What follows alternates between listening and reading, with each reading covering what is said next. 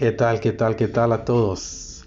Bienvenidos, gracias por estar en este momento escuchando. Siéntanse en su espacio, libres y cómodos. El día de hoy tenemos un tema bastante especial, controversial, con mucha polémica si quieres llamarlo de esa manera, pero que seguro, seguro te va a interesar. Mi nombre es Cristian Romero y hoy tenemos mitos y realidades de la pandemia COVID-19 en Guatemala. Estoy segurísimo que has escuchado por todas partes que hay opiniones divididas. Has escuchado que dicen que no pasa nada, que solo es una gripe fuerte, que no te sucederá nada, que puedes estar tranquilo. Y del otro lado has escuchado lo que se le llama, o muchos le conocen como la paranoia del COVID en que no te muevas, no toques, no te acerques a nadie, todo es malísimo, si sales te mueres y demás cosas, ¿verdad? El, día de hoy tengo a, compartir con todos, pues más allá que conocimientos de experto, de profesional, porque no lo soy, de, ninguna manera voy a querer hacerles creer que yo soy un profesional, pero sí a darles mi experiencia. Eh, eh, en mi familia ha llegado el primer caso de COVID-19 y me di cuenta que de toda la experiencia que, he estado viviendo, que hay muchas verdades y mitos eh, en cuanto a la situación de Guatemala que estoy seguro al escuchar este podcast vas a poder tener una mejor guía de qué hacer y cómo comportarte. Entonces presta mucha atención. Número uno, Ninguna de las dos posturas son ciertas. Ni es verdad que puedes estar afuera tranquilo y que no va a sucederte nada. Ni tampoco es cierto de que si sales te mueres. Ninguna de las dos cosas son verdad. Nunca existen las verdades absolutas. Yo no tengo la verdad absoluta. Y siempre que hay posturas tan drásticas y opuestas, puedes encontrar un punto medio y saber cómo actuar. Lo primero que debes tratar de hacer es pensar con la cabeza fría y darte cuenta quiénes son los verdaderos profesionales y con más experiencia en, tu, en el área donde tú vivas. Si vives en Guatemala, en la ciudad de Guatemala como yo, trata de darte cuenta que este virus es nuevo y la pandemia acaba de iniciar. Ningún país sabía acerca de él. No existen universidades que den clases a los doctores sobre cómo cuidar COVID. Entonces, ¿qué es lo que ha permitido que algunos pacientes salgan más rápido, que algunos doctores sean exitosos? Sí, es lo que estás pensando. La experiencia. Como toda profesión en la vida, la experiencia es lo que hace que salgas adelante. Hay muchas maneras de, de recibir tratamiento, por así decirlo. En Guatemala puedes irte por la salud pública que el gobierno nos ofrece o puedes irte por la salud privada si tus posibilidades económicas te lo permiten. Pero déjame decirte que ni, ni, los médicos del sector privado, ni ningún médico particular puede ofrecerte lo que está, en mi punto de vista y en mi perspectiva, puede ofrecerte alguno de los médicos del sector público. Y eso es la experiencia. Mientras un médico del sector privado tendrá la oportunidad de trabajar al menos unas 100 personas en lo que llevan estos tres meses, un médico en el, en el sector público pues ha tratado unas 50 o 100 personas, pero diarias, no en tres meses. Eh, desde mi punto de vista, considero que ellos son las personas mejor capacitadas porque han visto las diferentes reacciones a todo tipo de medicamento y escenarios y casos críticos, casos leves, casos medios que realmente pueden darte la asistencia correcta para este tipo de emergencias. Entonces, número dos, considero que ha habido mucha campaña negra en cuanto al servicio que se ha estado dando públicamente. Eh, en esta experiencia que yo tuve, en que mi mamá estuvo enferma de COVID, pues yo no, yo intenté hacer el tratamiento en casa, pero como hay bastante desinformación, realmente nunca llegué hasta que lo viví a entender cuándo es el punto en el que debes moverte y, salir a la calle y buscar la asistencia médica porque solo te dicen tranquilo, puedes cuidarte en casa, pero no hay una instrucción tan clara de en este punto sal, en este punto ya no te quedes en tu casa, ah, ah, muévete, haz algo para ayudar a tu familiar o si tú te sientes mal, busca la asistencia, eh, porque cada doctor tiene su opinión. Y entonces aquí es donde les comparto. De manera general puedo decirles que el COVID-19 no es una enfermedad que solamente afecte las vías respiratorias, como dicen, que lo único que te va a pasar es dolor de cabeza, tos y que te falta el aire.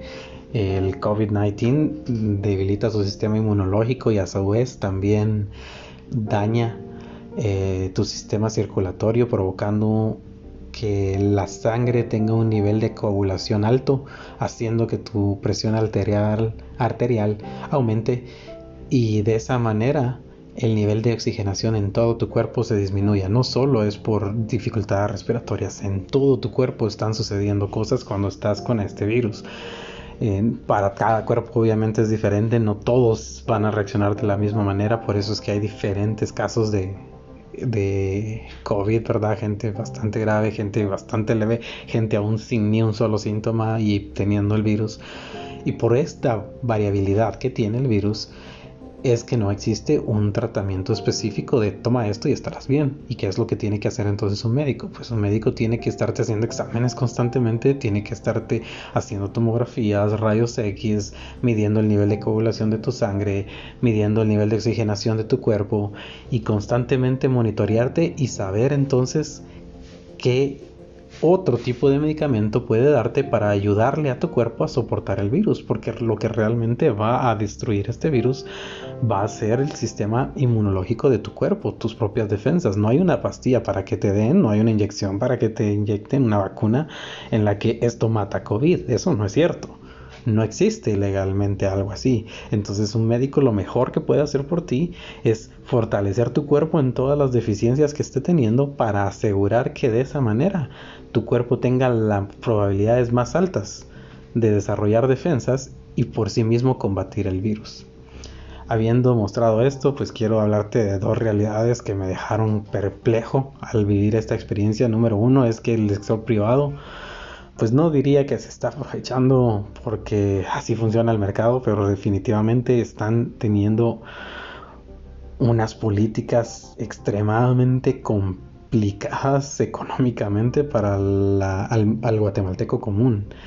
Eh, por no decir nombres, puedo decirte que hay tres hospitales en Guatemala que sí te reciben pacientes con COVID y el resto no solo te los estabilizan y luego te refieren a estos hospitales públicos, pero los tres que sí lo hacen, uno de ellos tiene una política de si quieres ingresar a un paciente COVID, paga 100 mil quetzales. Y luego, ya estando adentro, vemos que hay que hacerle y esos 100 mil solo son un depósito, no es para tu tratamiento ni nada por el estilo. Este segundo hospital pues te dice, mira, cuesta 10 mil la noche y más lo que se te tenga que hacer ahí adentro. Y si te pones muy mal y tienes que ir intensivo, estos son 25 mil más lo que se tenga que hacer ahí adentro para mantenerte con vida. Lo mismo con esta tercera opción, 10 mil la noche y 23 mil incentivo. Eh, sin duda esa, esa no es la realidad del guatemalteco común. Casi ningún guatemalteco va a poder pagar esas cantidades de dinero. Parece que están hechas para disuadir a las personas a utilizar esos servicios y que solo una parte muy mínima de la población pues lo haga. Ah, y la otra realidad es que no todo lo que hablan en internet, como siempre sabemos, es, realidad. Eh, eh, tuve muchísima campaña negra en cuanto a, a, los centros de COVID del gobierno, quienes son los únicos que realmente están poniendo la cara y diciendo, sí, yo me hago responsable de lo que suceda acá, deme a su paciente, yo se lo cuido. Y además lo están haciendo sin costo para la población, ¿verdad? Em, es mentira esto que dicen que si vas a un centro público no puedes ingresar tu teléfono, que quedas incomunicado de tu familia, que no vas a volver a saber nada de tu familiar hasta dentro de 3, 4 semanas y si bien te va sobrevive y si no se muere, que los tratan mal, que comen mal, que están sin insumos. Eh, sin duda nuestro sistema de salud tiene carencias, pero han estado haciendo su esfuerzo. Me, he dado cuenta con vivir toda esa experiencia de esto. Mi, madre está en el parque de la industria y la experiencia ha sido completamente diferente. No está ni cerca de lo que se ha hablado, ¿verdad? Em, tiene, pudo ingresar muchas de sus pertenencias sin ningún problema. Tiene su celular, yo puedo hablar con ella en el momento que yo quiera. Eh, tiene su oxígeno sin ningún problema, le dan sus alimentos, no es una habitación privada como en un hospital privado obviamente, pero tiene, tiene su espacio, su, cubículo y tiene una mesa para sentarse a comer, tiene una mesa para sentarse si quiere escribir, dibujar, leer, lo que quiera, eh, un espacio para ella definitivamente. Me consta que tiene constante vigilancia porque cada vez que he estado hablando con ella por teléfono, pues llega alguien y le pregunta y, y dudo mucho que sea que exactamente en el momento que yo estoy hablando estén pendientes para acercarse, ¿verdad? Sino que me da la impresión que es la naturalidad del comportamiento interno de la, del lado de enfermería y los doctores que están en este centro del Parque de la Industria. Y esas son las dos realidades que quería compartir con todos esta noche, que no se dejen llevar por todo lo que ven en internet, no se dejen llevar por todo lo que la gente habla y dice, eh, investiguen, edúquense, con doctores, busquen la, guía de estas personas, eh, pueden contactarme a mí sin ningún problema y puedo compartirles a más detalles mi experiencia, yo estoy más que agradecido de las maneras en las que se ha llevado a cabo la emergencia de, de mi madre. Y les comparto entonces, amigos que escuchan esta noche, que todo estará bien si nos seguimos apegando a las normas básicas de distanciamiento social y protección, que es bueno si nuestras posibilidades nos lo permiten, tener un oxímetro en casa para medir nuestros niveles de oxígeno. Si tu oxígeno baja a niveles de 86, 84, sal, sal y busca ayuda. No te quedes en casa esperando hasta que tengas grandes problemas respiratorios hasta que ya no puedas hacer nada. Ese es el parámetro para salir y si no tienes cómo medir esos parámetros en el momento en que empieces a sentir dificultades para respirar o un familiar empieza a tener dificultades para respirar, es el momento de actuar. No esperes a estar en casa a ver si eso mejora. Levántate, toma a tu familiar o levántate tú mismo, pide la ayuda de alguien y ve a uno de estos centros de tratamiento de COVID y que un profesional te verifique y te diga si realmente puedes permanecer aún más en casa o necesitas el tratamiento intravenoso de, este, de esta enfermedad. Soy Cristian Romero y esto fue Mitos y Verdades de la pandemia COVID-19 en Guatemala.